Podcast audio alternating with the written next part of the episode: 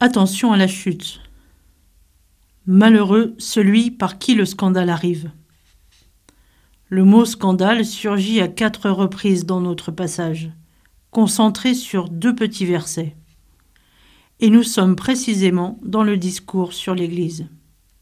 Quelle insistance Sans parler du sort réservé à ceux qui en sont à l'origine. Cela fait froid dans le dos. Brûlante parole d'actualité. Comme remède, l'évangéliste Matthieu ouvre le volet de la correction fraternelle. Essayons d'en savoir plus. Le chemin spirituel est souvent truffé d'embûches, de séductions et de compromis. Le cœur de l'homme est toujours attisé par des envies irrépressibles.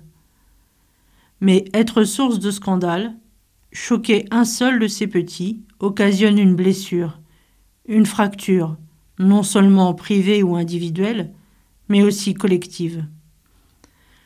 Le croyant est alors coupé de lui-même des autres, de Dieu, puis entraîné à la mort. Matthieu propose la solution du dialogue. Chaque soir, avec mes sœurs, nous prenons un temps communautaire et personnel de relecture de notre journée. Oser et savoir reconnaître devant Dieu, les autres et soi-même que l'on puisse être source de contre-témoignages. Nous savons aussi que dans les équipes Notre-Dame, les couples prennent un temps mensuel pour s'asseoir et discuter en vérité. Aimer l'autre, c'est oser lui dire une parole qui va le réveiller, une résurrection.